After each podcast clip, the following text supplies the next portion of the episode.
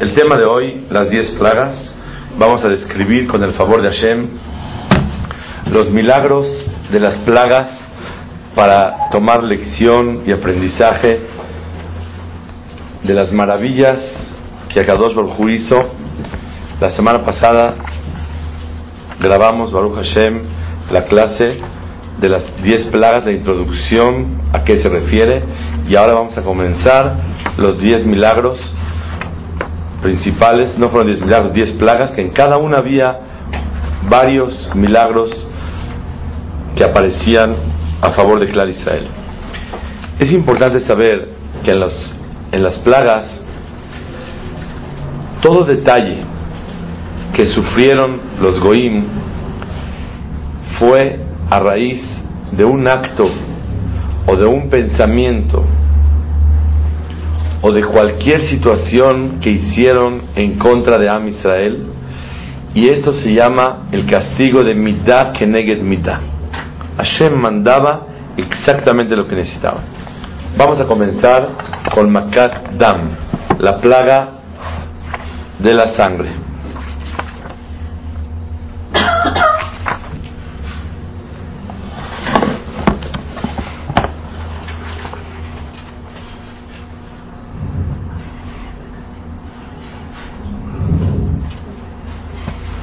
Hay una mahloket en el Midrash cuánto tiempo duraba la plaga y cuánto tiempo la advertencia. Una opinión sostiene que 24 días advertía Moshe Rabbenu y 7 días la plaga aplicaba. Otra opinión decía que 7 días advertía y 24 días duraba la plaga. De hecho, según las dos opiniones, tardaba como un mes cada plaga. Sin embargo, la plaga de la oscuridad nada más duró seis días. Y el séptimo día, Boreolam lo mandó en el en Kiryat Yamsuf cuando se partió el mar, mandó oscuridad un día a los egipcios. Fueron seis en Egipto y uno cuando se partió el mar. Primer plaga que es Makat Dam. ¿Por qué Hajamim, pregunta Hajamim, ¿por qué Boreolam mandó el golpe primero sobre el Yeor, el río Nilus? Dice mi peneche Paró, porque Paró y los egipcios le servían al Yeor. Vean qué curioso, al río Nilus. Cuando Jacob vino 210 años atrás, bajó a Egipto, él estaba muy agradecido que atendieron bien a su hijo, le dieron un puesto. Y él, en honor del rey, lo bendijo, que cada vez que Paró se acercara al río Nilos, el río va a subir por Paró, se desbordaba y abastecía a todo Egipto, porque no llovía tanto en Egipto. Todo se abastecía por el río. Pasaron los años y todo el mundo se creía que el Dios era Paró. Y Paró se la creyó también. Si el río se levanta. Pero todo lo que se levantaba era por la verajá de Jacob. Y todo el mundo vivía engañado. Y pensaban que Paró es lo máximo. Y él también se autoengañó. Y él se creía Dios. Y por lo tanto, él nunca revelaba a nadie que tenía que ser un ser humano y evacuar, orinar como cualquier ser humano. No tiene. Iba temprano y se tenía que aguantar todo el día. Ese era Paró. Y en el río hacía sus necesidades. Y por eso, en las advertencias de la plaga número 1, 4, 7, Moshe fue advertirle en el río para cacharlo cuando estaba él comportándose como un ser humano y ahí advertirle para doblegarlo y que obedeciera la palabra de Hashem. Por eso Boreolam golpeó primero el Yeor y lo convirtió en sangre, el río Nilus, ya que él era el Dios de ellos, lo servían, porque les voy a definir qué quiere decir Dios. Dios quiere decir fuerza. Dios quiere decir me apoyo en Él. Cuando los egipcios veían la fuerza del río y se tenían que apoyar en él, a eso se le llama Dios. Elohim quiere decir fuerza. El apoyarse, ¿qué es emuná en Hashem? Emuná quiere decir istamhut, apoyarse en una fuerza tan grande. Ellos llegaron a apoyarse en el río. Otro motivo, dice el Midrash, que por qué Boreolam le mandó el golpe a los egipcios, amarlo a Kadosh Baruj Moshe, Bedavar bo, en la cosa que él presumió, ¿quién?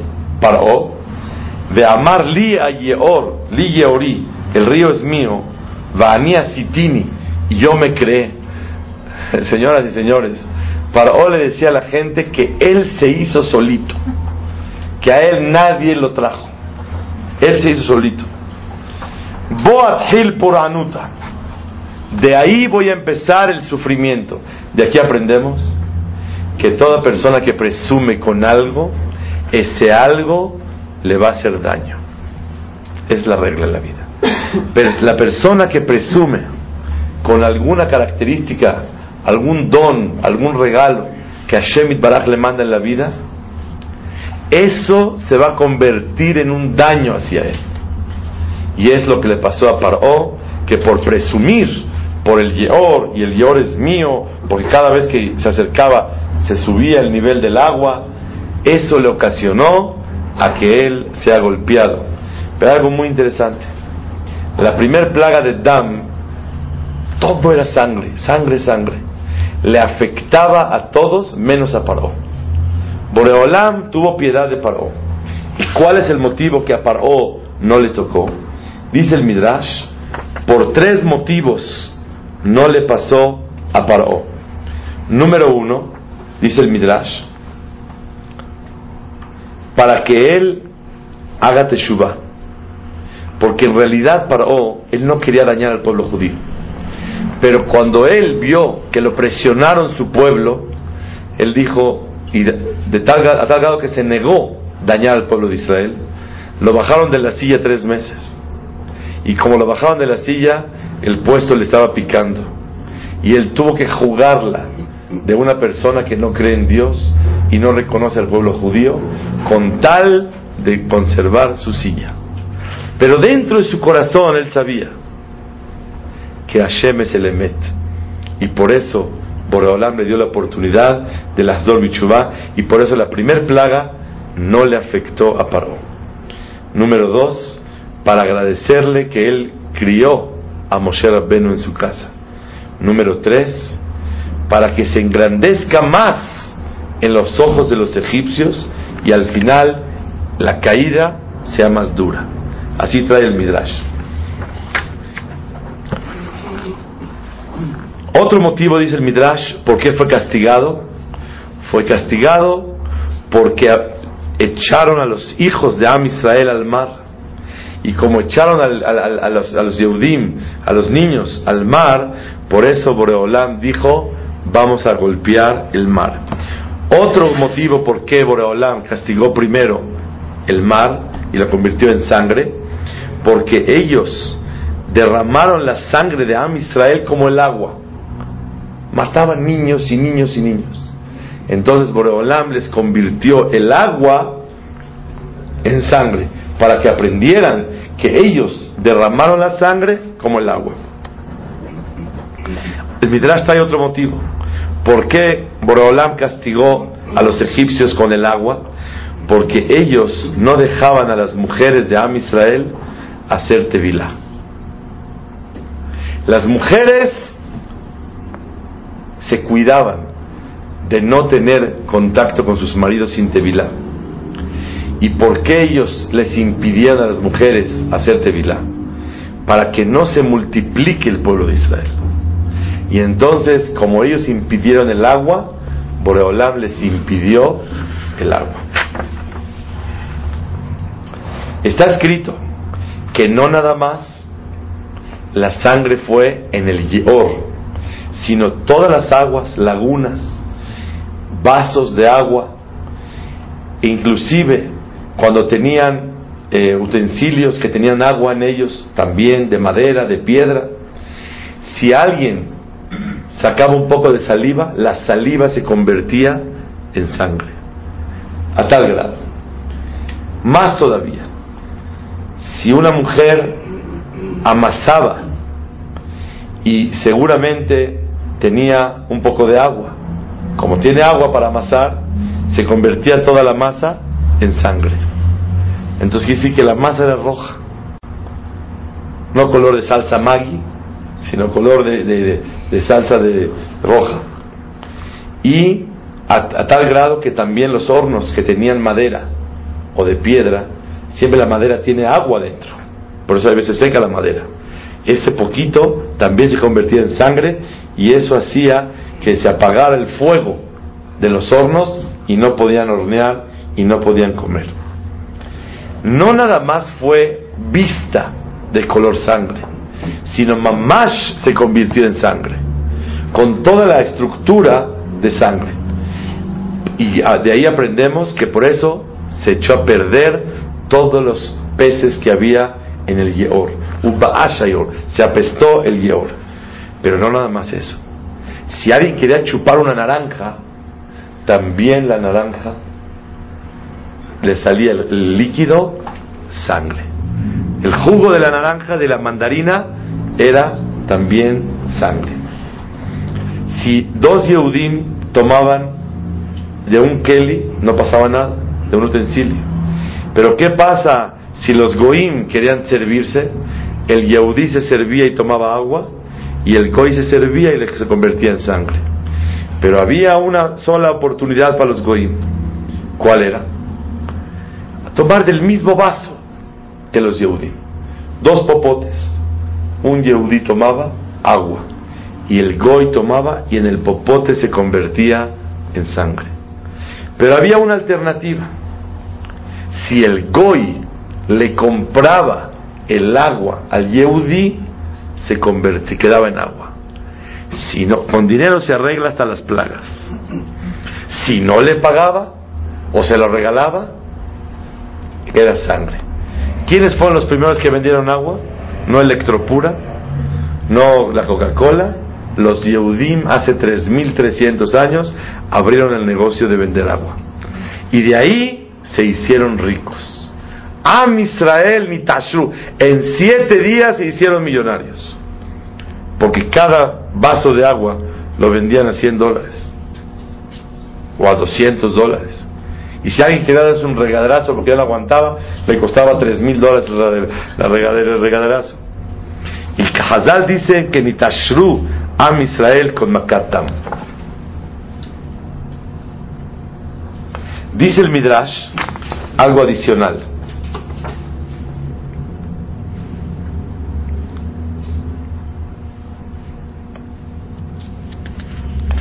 Que ellos pensaron que solamente las aguas que veían los Yehudim eran sangre.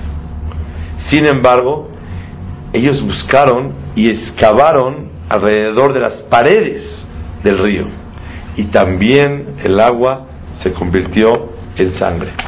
Por último, dice el Midrash que si se sentaban en una piedra que tenía algo de humedad, también sus ropas se echaban a perder por la sangre que había era una cosa impresionante cómo la Makat Dam los abordó tan fuerte.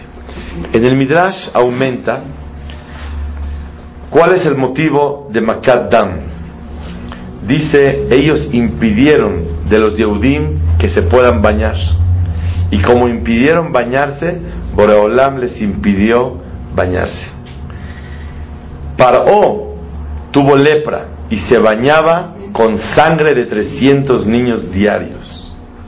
150 en la mañana y 150 en la, tarde. Porque cuando uno tiene lo alenu, el lepra, esta lepra se cura con baños de sangre. Y por eso paró tanta sangre, derramó, que por eso Borolam les mandó la sangre. ¿Los mataba? Mataba 150 niños en la mañana y 150 niños en la tarde. Dice el Midrash, ¿por qué les quitó el agua porque ellos anularon al pueblo de Israel del estudio de la Torah, que es el agua del pueblo judío. El agua es algo vital y es la vida de nosotros.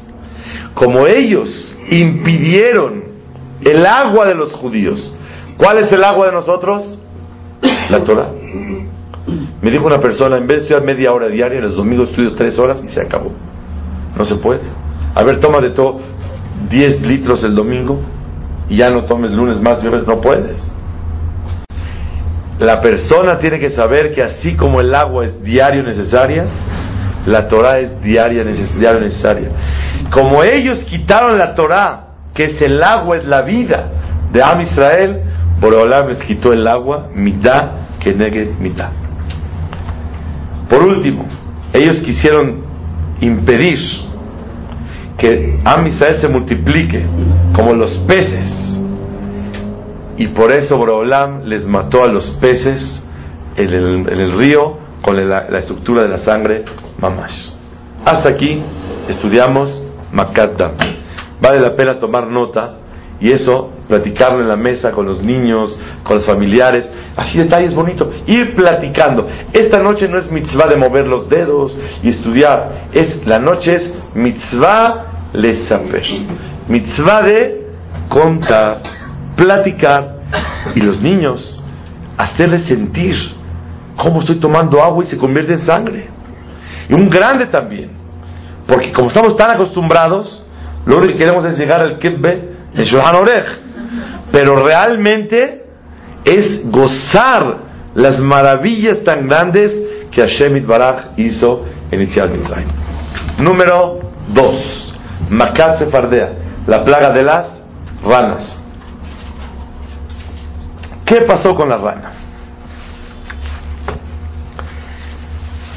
Dice el Hajamim, ¿por qué les mandó las ranas a los goim, porque ellos le ordenaban a los judíos cazar, cazar shkatzim, urmasim, reptiles, para jugar con ellos. Y era un asco para ellos estar ocupándose de estar todo el tiempo de caza de ese tipo de, reptiles. Y a Kadosh por eso les mandó las ranas, ¿para qué? Para que ellos también se asquearan de ver ranas todo el tiempo. Segundo motivo, dice el Midrash, los despertaban muy temprano. Vamos a trabajar. Y por eso Borolam les mandó las ranas que estaban sufriendo del ruido. Y dice el Midrash que sufrieron más por el ruido que por el golpe de las ranas. El ruido los mató a ellos. Ya no podían del ruido que todo el tiempo estaban escuchando. Otro motivo, dice el Midrash, por qué Boreolam les mandó ranas. Dice así Hajamim, no los dejaban dormir de día y de noche. Igualmente las voces de las ranas no los dejaban dormir de día y de noche. Otro motivo trae el Midrash porque espantaban a Am con gritos. Por eso los espantaron con los gritos de las ranas. Otro motivo, dice el Midrash, porque ocasionaron gritos y clamores de las mujeres y lágrimas, porque mataban a sus hijos en el río. Igualmente, Boreolam los hizo oír ruidos tremendos y lloraban de desesperación de del ruido y los gritos de las ranas todo el tiempo. Otro motivo dice el Midrash. ¿Por qué las ranas? Dice, porque las mujeres, cuando se van a aliviar, gritan. ¿Conocen ustedes eso? Las mujeres, cuando están aliviando, hay unas que también sin aliviarse también gritan. Pero cuando, pero cuando se van a aliviar, todas gritan. Entonces, gritan, ¡ah! Y con eso alivian un poco el dolor. Y las mujeres tenían que aliviarse silenciosamente para que no las cacharan y les quitaran a sus bebés y los echaran al río. Y las mujeres se abstuvieron y se frustraron que no pudieron gritar. Y desde ese entonces las mujeres están frustradas que no pudieron gritar. Y ahorita gritan todo lo que es necesario, simplemente por causa de los egipcios. Pero el emet es que como no pudieron gritar, Boreolam les mandó ese grito tan fuerte a los mitzrim de las ranas. Otro motivo, Pele, dice el Malvin, aventaron a los niños al al río. Por eso salieron las ranas del río y parecían como egipcios que estaban gritando fuertísimo para que vean el grito que tenían a Israel de los bebés que echaban al agua. Otro motivo, ellos impidieron que Am Israel pueda procrear y por eso les mandó a las ranas que los castraban y no podían tener hijos porque las ranas hacían lo suyo y, les impedían poder tener hijos después. A los egipcios. Paró negó y dijo, ¿quién es Hashem? Por eso vinieron las ranas para reconocer que ellas santificaban el nombre de Hashem. ¿A dónde se encontraban las ranas? En todos los lugares. A tal grado que se encontraban, como dice el Pasuk, Betanureja u Bemisharoteja en los hornos y en las masas. Y las ranas tenían que repartirse por todos lados. Y unas ranas le decían a otra, jabot, jabot, te toca el horno. Porque si se mete al horno, se va a quemar. Y las ranas se metieron. Y cuando la plaga terminó, todas las ranas se murieron. ¿Quiénes quedaron vivos? Unas ranas que se fueron al Yeor y se quedaron vivas. ¿Quiénes fueron? Dice el. Las ranas que se metieron adentro de el horno. Como se metieron para hacer Kiddush Hashem y no se fijaron en su vida, Boreolam les dio el Zehut que fueron las únicas ranas que vivieron. Cuando una persona quiere tomar la vida a su placer, a su ventaja, cree que está atacando provecho. Finalmente las ranas se murieron todas. Pero las ranas que entregaron su vida para sacrificarse, para honrar a Kadosh Baruj y se metieron al horno, Boreolam les dio el premio de que fueron las únicas ranas que quedaron en vida y se quedaron en el Yeor.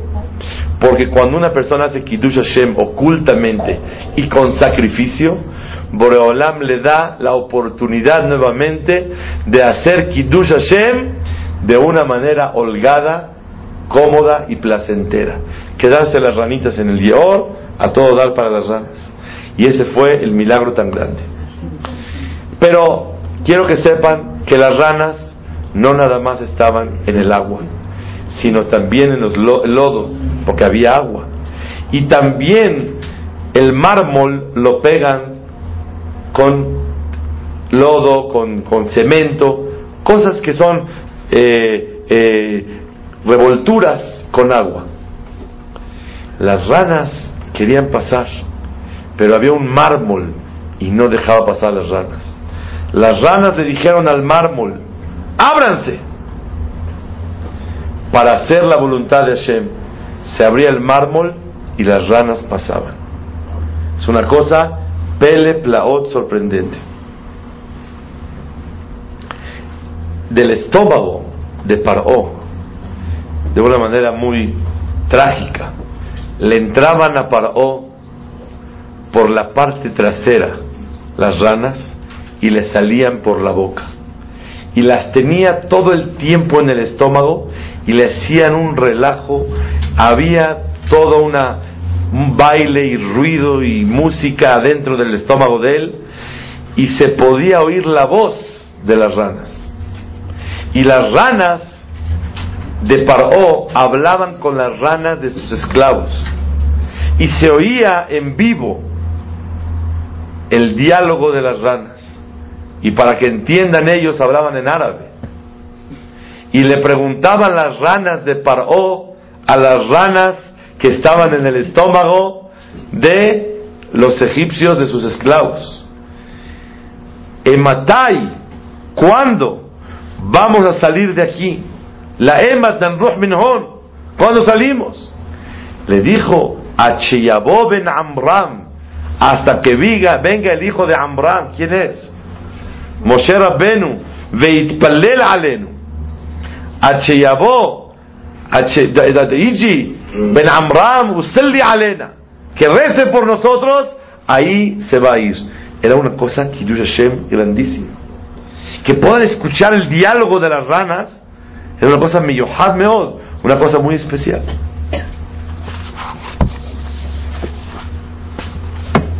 Es una discusión con hajamim cómo era la macá de las ranas. Sin embargo, una opinión dice Rabbi Akiva que era una rana grandota, una super rana, y de ella salían muchas ranitas. Cada que le pegaban de coraje a la rana, más salían ranas, ranas y ranas. ¿Por qué las ranas era para, como explicamos, para castigar a los egipcios por todo lo que le hicieron, que hacían tanto ruido, por todo lo que dañaron a Am Israel.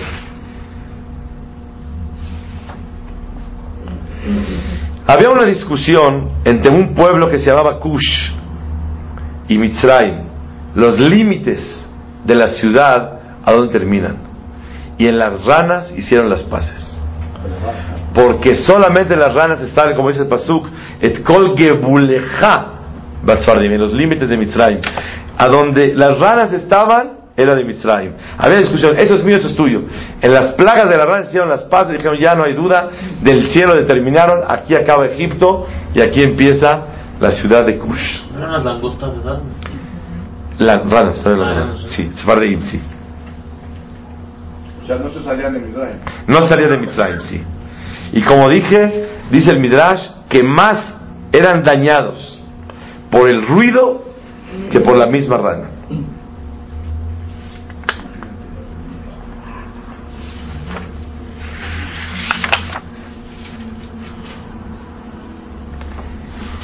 Ok. Hay un Midrash muy especial.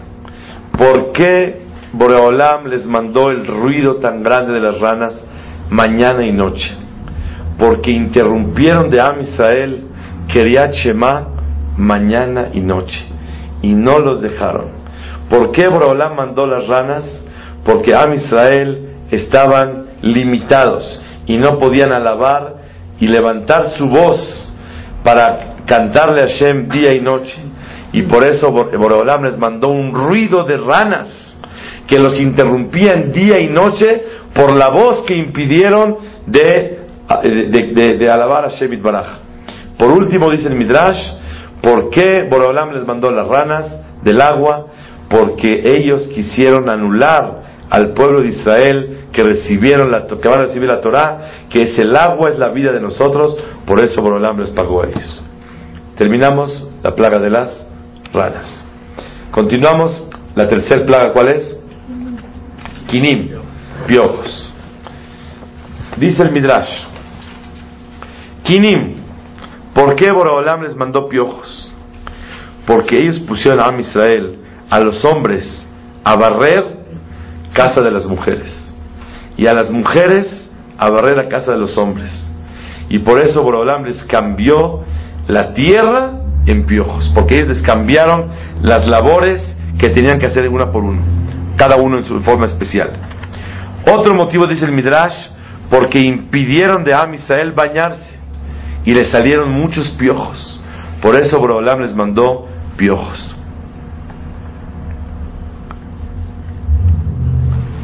El Midrash aumenta. Amar a Kadosh dijo Boreolam, ellos quisieron dañar al pueblo que se comparó a la tierra. Como dice el Pasuk, son como el polvo de la tierra, que no tienen límite. Y otro motivo, que si alguien lo pisa, no le pasa nada. La tierra la pisa, ¿le pasa algo? Nada. El Yehudí cuando lo pisa, que se quede callado, no pasa nada. Pero yo no soy tonto, tengo que reaccionar. A mí nadie me va, a ver la cara. Que te vean la cara, no eres tonto y quédese callado y acepte lo que Hashem quiera. Ese es Am Israel, que somos los Jinim. Aumenta el Midrash. ¿Por qué Clar Israel, Boreolam les mandó ese tipo de piojos? Dice, tanto los hacían sufrir y trabajar que sudaban tanto y les, les, venía piojos de tanto sudor que tenía el cuerpo. Por eso Boreolam les mandó los piojos. Cuarta Macá, Arov. ¿Qué es Arov? No, ¿por qué peste? animales, feroces. Revoltura de animales. Pero aquí Boreolam no los creó. La sangre sí, las ranas sí y los piojos sí. Arov no. Arov mandó Boreolam de todos los lugares que hay traer animales. No creó animales, sino los trajo a los animales. Y dice el Midrash, ¿por qué Boreolam mandó Arov? Porque Am Israel sufrían y les decían, tráeme osos, leones, panteras, para jugar con ellos. Y a Misael sufría, muchísimo del miedo que tenían que estar, porque si no los matan. Y tenían que estar cazando animales todo el tiempo, y por eso Boreolam les mandó esta macá tan grande. Pero hay algo increíble.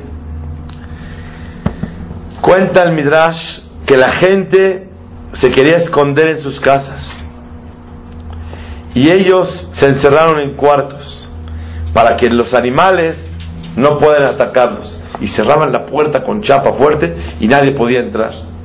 Bandó Boreolam un animal que se llama silonit. Un animal silonit que tiene eh, como así manos largas, largas, largas de 5 metros. ¿Alguien lo identifica cómo se llama? Silonit. Y ella con la, extendía sus, sus eh, garras, tenazas, y con eso desquitaba el techo de las casas. Metía la mano, abría la puerta, y la puerta estaba abierta y entraban los animales feroces. Imagínense una persona está en su casa, piensen tantito, y el león ¡ah! está en la casa, y los osos, y las panteras, y los tigres y dando vuelta por acá y por acá. ¿Qué haces? No haces nada. No puedes dormir, no puedes hablar, no puedes comer, no puedes vivir. Siete días.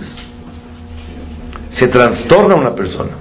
Pero a Israel vivieron muchos años atrás de animales, cazando animales y sufriendo la revoltura de todos los animales que los obligaron a hacer. ¿Duró siete días? Siete días también la plaga. ¿Todas? Todas, todas siete días siete días. Y unas 24. Eh, hay opiniones que duraron siete días la plaga y 24 días de advertencia. Otras opiniones, siete días de advertencia y 24 días de plaga. Ojalá que la alhaja sea como la opinión de 24 días. Imagínense 24 días con puros leones, está fuertísimo.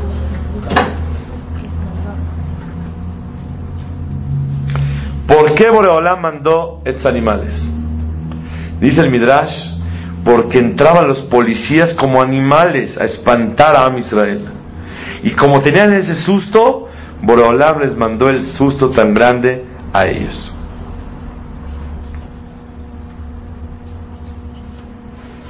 Ok. Macá número 5. Deber. ¿Qué es deber? Peste. ¿Qué es peste? ¿Qué apesta? Peste se le... ¿Perdón? Enfermedades, ¿no? Claro. Es que Boreolam hace que de repente los animales se mueran. Nada más. Y pregunta el Midrash, ¿por qué Boreolam mandó Deber? ¿Qué hicieron de malo? Dice, porque ellos pusieron a Misael a trabajar de pastores y todo con animales para que estén en los desiertos separados de sus mujeres para que no se puedan multiplicar. Y entonces Boreolam les dijo, ah, ustedes quieren tomar provecho de Am Israel negándoles la oportunidad de multiplicarse, les voy a quitar todos los animales que ganaron y se murieron. De aquí aprendemos una cosa muy grande, Rabotais. Escuchen bien, señores señores. Nada en la vida que sea en contra de la voluntad de Hashem te va a traer algún beneficio. Temporalmente vas a ganar. Temporalmente sientes que ganaste. Pero finalmente lo vas a perder. Y finalmente no vas a tener ningún beneficio. Es lo que aprendemos de aquí de la Maca. Ay, pero 100 años. Sí, Borolán tiene todo el tiempo del mundo para quitar todo lo que obtuviste equivocadamente.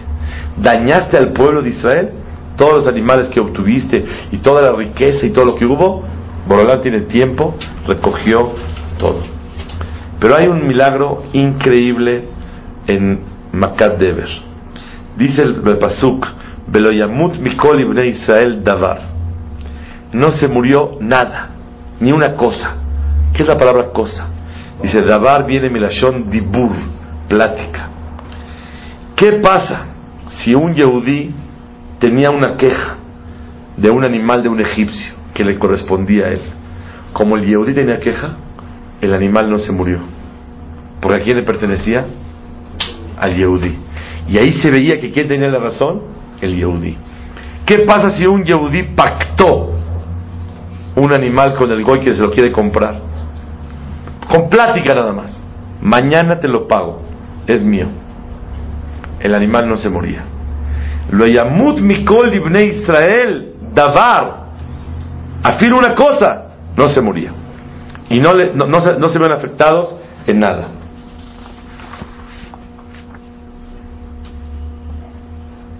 ¿Qué pasa un animal que eran socios? Un egipcio y un yehudí. El animal no se murió. Como dice el Pasuk, lo met mimikne Israel adehad, hasta uno. Afil un pedazo de uno, tampoco se murió. Y era un Kiddush Hashem increíble. Que la vaca pertenece, y el toro, y el burro, y el este, a un Yehudí. ¿Cuánto Kiddush Hashem? No nada más que se murieron todos los animales. Este sí, este no, este sí, este no. El Midrash aumenta.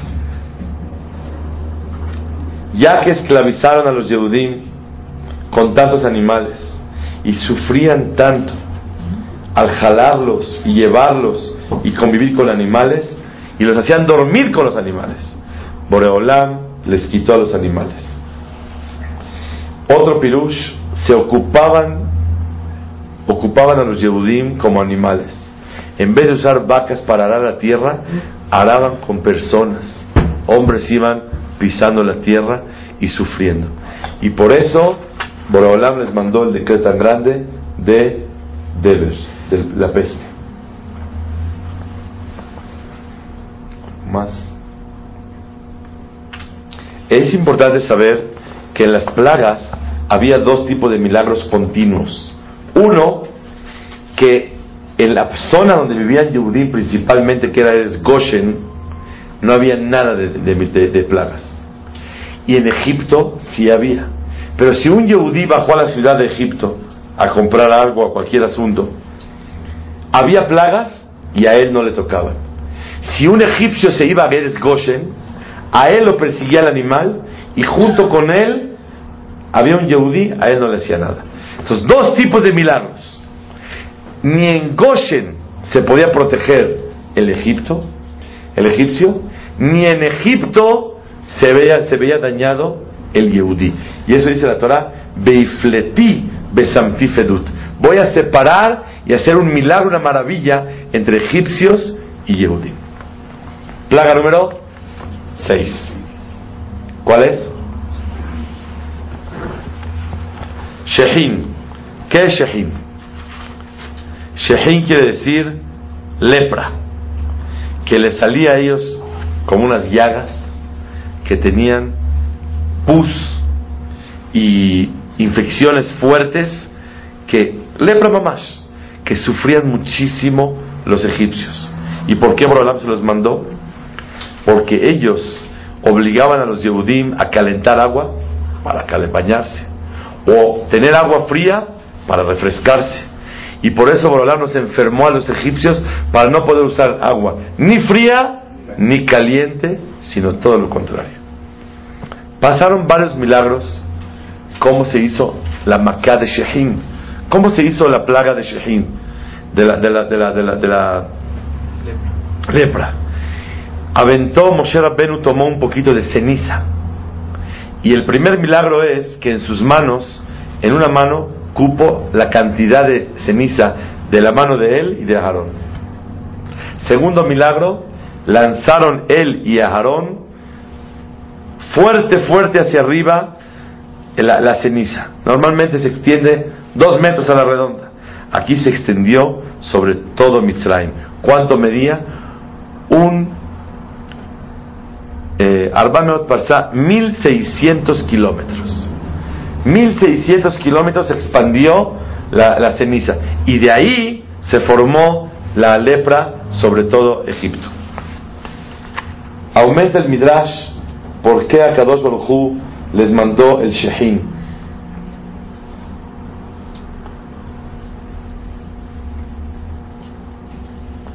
Le golpeaban a los Yehudim a tal grado que les salía a ellos como lepra, infecciones, llagas de tantos golpes que recibieron.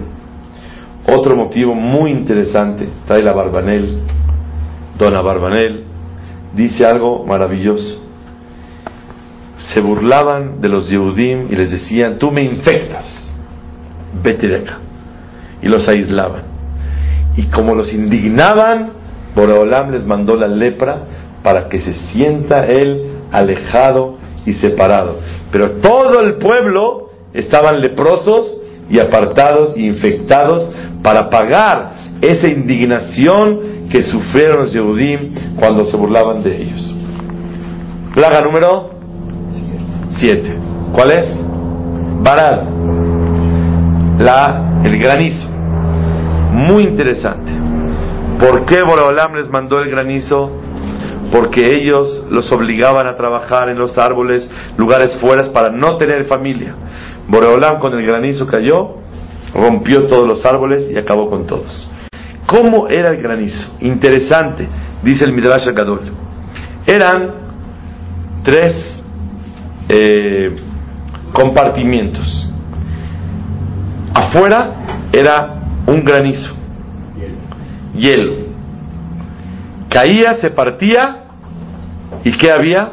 Fuego. Y era como si fuera un eh, eh como si dice, un eh, carbón. Y quemaba. después de que quemaba, se rompía y salía otro granizo y daba un golpe. Entonces quiere decir que la Macá de Barad de granizo había dos cosas: golpes y fuego.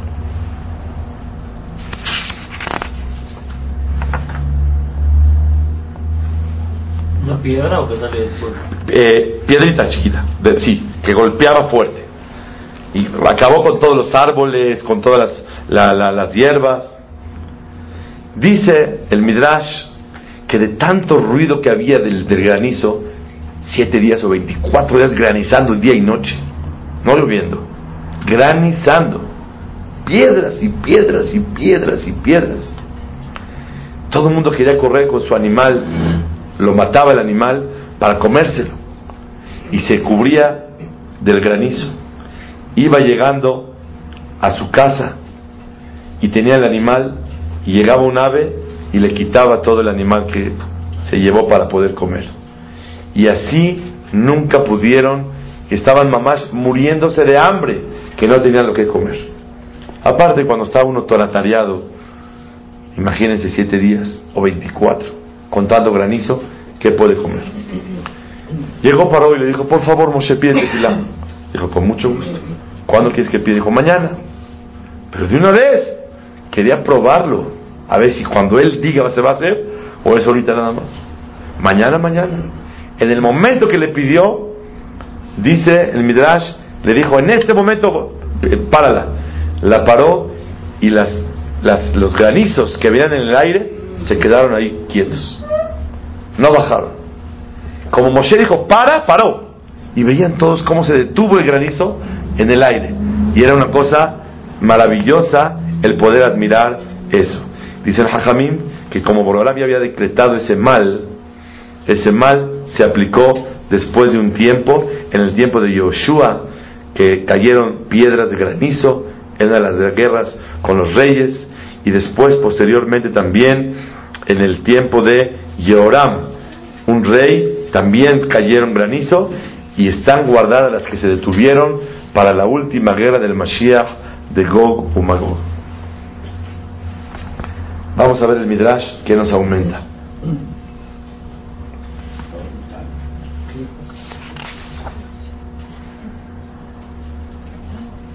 Perdón, ¿es Sí. lo que quedó para la última guerra de Gog Sí, se- lo- o sea, del granizo que se detuvo, Ah, parte cayó en el tiempo de Yoshua, parte en el tiempo del rey de Yehoram más años después, y parte se quedó listo para la guerra de Gog y Magog. Le dijo, guarden sus animales para que no sean dañados por el granizo. Y dice el Pasuk, hallaré litvar Hashem. Los temerosos de Hashem, que por favor guarden sus cosas, y, eh, que, que- que- que la guarden. Y la guardaron. Y esos temerosos fueron reshaim muy grandes. Porque cuando persiguieron a Israel al río, al mar rojo, ¿con qué animales? Ya se habían muerto todos. Con los animales que guardaron los temerosos de Hashem, que por el castigo lo guardaron. Entonces dice el Hajamim, afilu el matzadik de los goim, rómpele la cabeza porque es un rasha muy grande. Porque lo que guardaron demostraron temor, que a lo mejor sí es verdad. El que no le temía a Hashem no guardaba. Y estos temerosos fueron los que fueron a perseguir a Am Israel después.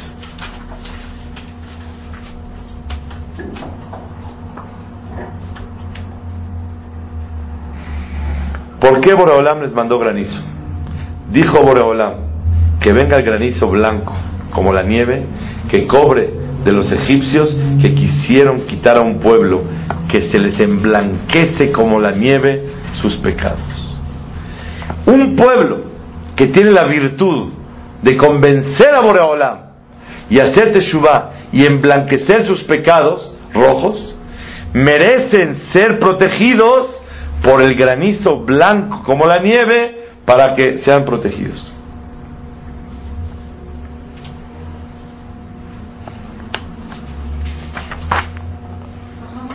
Sí, claro. Todo esto no les afectaba a los nada. Cero. Nada, nada, nada, nada. Estaba precioso. ¿Has visto ver llover sin mojarte? Así estaba bonito. Vivían juntos. Vivían juntos, a uno le caía granizo, a uno no. Uno caminaba en la calle, ni ruido, ni le caía nada. Era una cosa pele. Es que lo hablamos como clase de Torah, pero vamos a vivirlo un minuto nada más. Está cayendo granizo, granizo, granizo, granizo. Este camisa ni se golpea, ni le cae nada, y el granizo se va a un lado.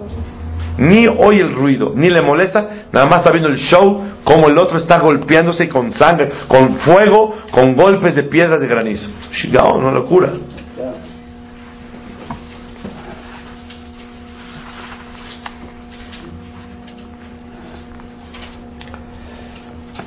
Dice la Barbanel, ¿por qué Borolam les mandó tanto ruido? Porque ellos, con truenos y relámpagos, truenos y relámpagos, para que caigan el, el granizo, sin lluvia. Dice, porque ellos le gritaban, insultaban a Am Israel mucho. Por eso Borolam les mandó eso. Otro motivo, porque les pegaban con, eh, piedras y golpes con el puño a Am Israel. Otro motivo trae el Kli acá. Dice, Paró dijo, ¿quién es Hashem? Que yo escuche su voz. Por eso Hashem lo hizo escuchar su voz. Kol Hashem alamaim. La voz de Hashem fue por medio del agua. El que no obedece la palabra de Hashem por las bonitas y por las buenas, Hashem, para que entiendas, te va a hacer escuchar su voz. Y por eso Borolam les mandó el granizo. Plaga número 8. ¿Cuál es? Langosta, arbe.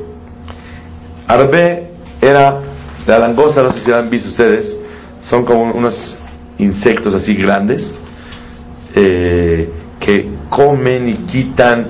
Yo pensaba en langosta de tipo reptiles, no, langostas son como son aves, aves, pajaritos así como insectos, así con, con alas y van volando y se llenó. En la langosta hubo cosas increíbles. Ellos, dice el Midrash, que el Makat Arbe los hacía trabajar afuera y todo esto para trabajar, para no multiplicarse. Por la mandó las langostas que se comieron todo. Todo lo que quedó de la, del, del granizo, la langosta se lo acabó. Más todavía,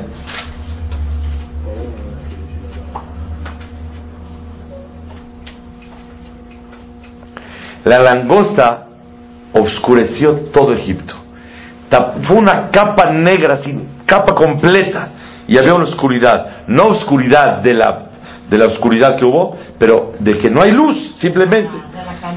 Y que está tan tapado que era un techo completamente de langosta. Siete días o veinticuatro días vivir a oscuras completamente. De tanta langosta, y por acá, y por acá, y por acá, y por todos lados estaban las langostas.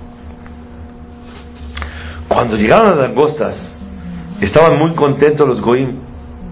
Dijeron ellos, wow, vamos a reunir langostas, usamos una sopa de langosta. Se ve que era muy sabrosa. Y llenaban ellos barriles para comerse una langosta asada con un poco de tahine y salsa macha. Y así comerse un taco de langosta.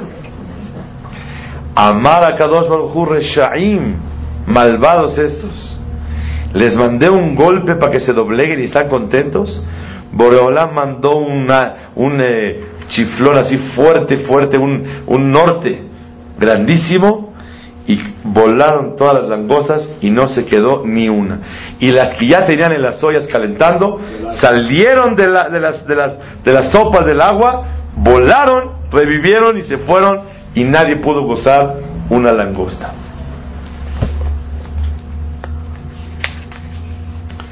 muy interesante ver cómo los milagros, cómo Hashem Baraj se burlaba de todos ellos. Makat Hoshech, oscuridad. ¿Qué número de plaga es? Nueve. ¿Por qué Borolam trajo la plaga de la oscuridad? Escuchen bien. Porque Boreolam no cede, perdona al que pide perdón. Pero si alguien no se comporta bien, Boreolam no regala. Y Boreolam examinó los corazones, que había Yehudim que estaban muy bien acomodados, con riquezas y honores en Egipto, y no querían salir. Boreolam los mató a todos en las plagas de los últimos tres días, porque las plagas de la oscuridad fueron seis. Los primeros tres días se podían mover, pero no veían nada y los últimos tres días no se podía mover, la oscuridad los dejó quietos. El que levantó la mano se quedó así la mano tres días. La oscuridad fue algo tangible y los dejó inmóviles y no podían moverse. Y esto fue para varios motivos. Número uno, para castigar a Am Israel de aquellos que tenían que morir y para que no vean los egipcios que también murieron ellos, van a decir, ah, así como morimos nosotros, murieron ellos. No. Para que no haya Hilul Hashem y para enterrar a los Yehudim, se murieron todos. ¿Y cuántos salieron de, de Mitraim? Una quinta parte. Si salieron 600 mil personas de 20 a 60 años, y entre mujeres y niños y viejitos eran como 3 millones, habían 15 millones de personas. ¿Cuántos murieron? 12. Fallecieron dos holocaustos. 12 millones de personas. Y nada más salieron 3 millones. Y eso fue el Makat Hosh. Otro motivo fue para que ellos vean que los egipcios tenían utensilios y plata y oro y ropa y le pidieron prestado como Hashem pidió para demostrar que Borolam gobierna sobre la gracia. Y como ellos le pidieron prestado, no tengo, ¿cómo no tienes? Lo vi, en tu closet tienes el beige, el café, el azul, ¿cómo que no tienes? Entonces, en la oscuridad pudieron ver todo lo que tenían los egipcios. El Midrash aumenta varias cosas. ¿Por qué Boreolam les mandó la oscuridad? Número uno, vean esto, qué cruel. Cuando iban a comer los egipcios, adivinen cómo estaban felices comiendo. Ponían a los Yehudim agarrando una vela y la ponían en la cabeza. Y tenía que estar parado tres, cuatro, cinco horas, las horas que ellos quieran comer, sin comer, sin baño, sin moverse. Se mueve se cae la vela, le pegan. Y como ellos les alumbraban, Borolam les dio tanta oscuridad a ellos.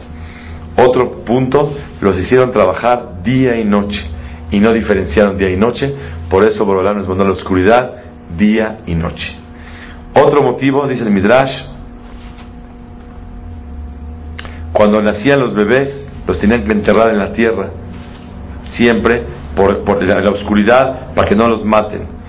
Otro motivo, ellos pensaron esclavizar en las cárceles y como si fuera oscuridad a los Yehudim, por eso Borolam les mandó oscuridad.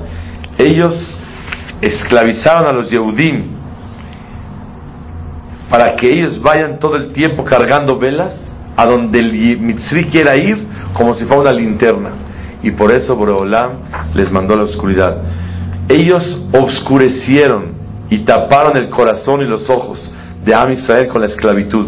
Les quitaron la visión, la autoestima de la vida con tanta esclavitud. Y ellos quisieron per- quitar del mapa a un pueblo que está apartado de todas las naciones. Por eso les mandó oscuridad que está apartada de la luz. Ya que quisieron quitar al pueblo judío, por eso Boreolam les mandó esta plaga tan grande de la oscuridad. Por último, Makat Bejorot.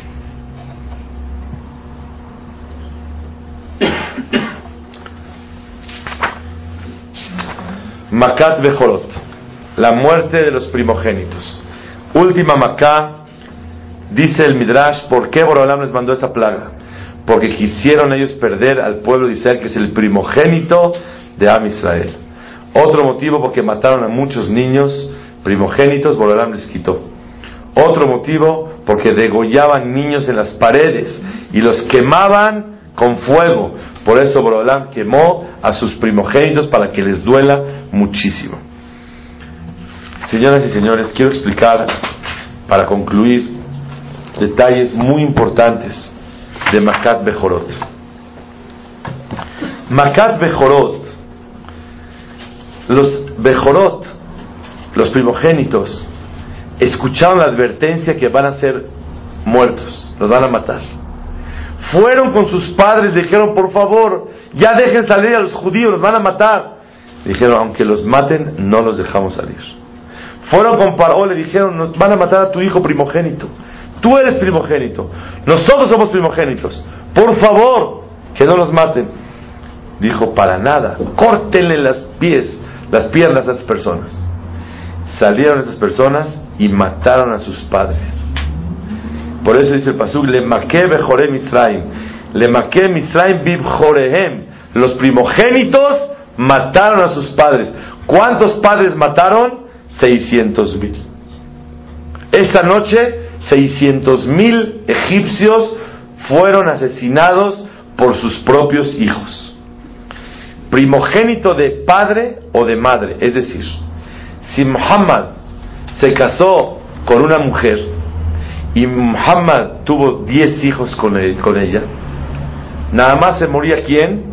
El grande, Ben Laden. Pero ¿qué pasa si de repente vieron que en la casa se murieron 10? ¿Por qué se murieron 10? Porque era primogénito de diferentes padres. La mujer se fue con Muhammad, con Hussein, con Bin Laden, con Arafat, diferentes cada uno. Y como se fue con diferentes, Boreorán reveló que eran 10 primogénitos. Sea primogénito de padre o de madre, por ejemplo, la madre, en una casa, una, se, se murieron cuatro. ¿Por qué se murieron cuatro? Si la mamá esa tuvo cuatro hijos, porque eran primogénitos de diferentes padres. Pero hay veces en la casa el señor se había casado y se volvió a casar, pero la mujer es la el pri- primer hijo de la mujer, también se moría. Y hubo casas que no hay primo- primogénito ni de papá ni de mamá, y se moría. ¿Por qué? Porque Gadol Shebabait también se moría. Llegó una viejita que no tenía papá, mamá, hermano, hermana, hijo, hija. Y le dijo a Moshe, porque Pasú dijo, va a haber un clamor en toda la tierra de Egipto. En toda la tierra. Le dijo esta viejita, ¿yo por qué voy a clamar? Le dijo, vas a ver que va a ser la primera en llorar. Resulta ser que tuvo un hija, un hijo que se había muerto. Y ellos le ponían una estatua como así, como de masa. Y todos los días cuando ella comía, le acercaba comida también a ese muñeco para recordar a su hijo. Y cuando fue esa noche, llegaron los perros y lo acabaron completamente a la estatua. Ella lloró muchísimo como el día del entierro de este hijo. Entonces, sobre ella también fue ese dolor tan grande. Los primogénitos no se murieron a la mitad de la noche, como dice el Pasuk. Sí se murieron, pero como que quedaban así medio eh, reaccionando, moribundos. ¿Por qué? Para que los Yehudim gozaran verlos de día, que se estaban muriendo, ¡pum! se murieron en la mañana. Para que Am Israel vea y disfrute ese eh, castigo tan grande. Está escrito que a primogénitos egipcios, aunque se fueron a otro país a vivir, también se murieron. Y si había primogénitos de otros países que llegaron a Mitzrayim, también se murieron. Así dice el Midrash, Vashem Ishak Kol Bechor Ben Mitzrayim. Afilu Mekomot Aherim. O Bechor Mitzrayim que se fue a otro lugar, también. El primogénito de los animales también se murió. Y también el primogénito de los que estaban secuestrados. Pregunta el Midrash, ¿los secuestrados qué? Estaban en la cárcel, estaban secuestrados. Le dijeron a ellos, te liberamos con una condición. Que dejen, que, que, que autorices que saquemos a los Yehudim. Dijo aquí, Israel. Sales, pero liberamos a los judíos. Dijo, no, me quedo acá, pero no liberan a los judíos. Como ellos gozaron y se alegraron con el sufrimiento de Am Israel, también a ellos les tocó. O sea que tanto peca el que mata la vaca como el que agarra la pata. El que disfruta, el que disfruta el sufrimiento de Am Israel, también le tocó a él.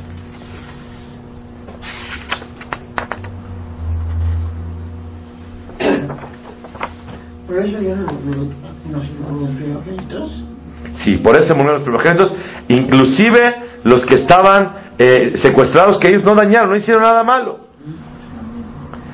Por último, dice el Midrash que esa noche estaban comiendo Corban Pesas los Yehudim, comiendo, bebiendo, alegrándose, alabando a Hashem, y los, y los Mitzrim tenían un dolor tan grande que se moría el primogénito, y su clamor era muy grande por el sufrimiento que tenían.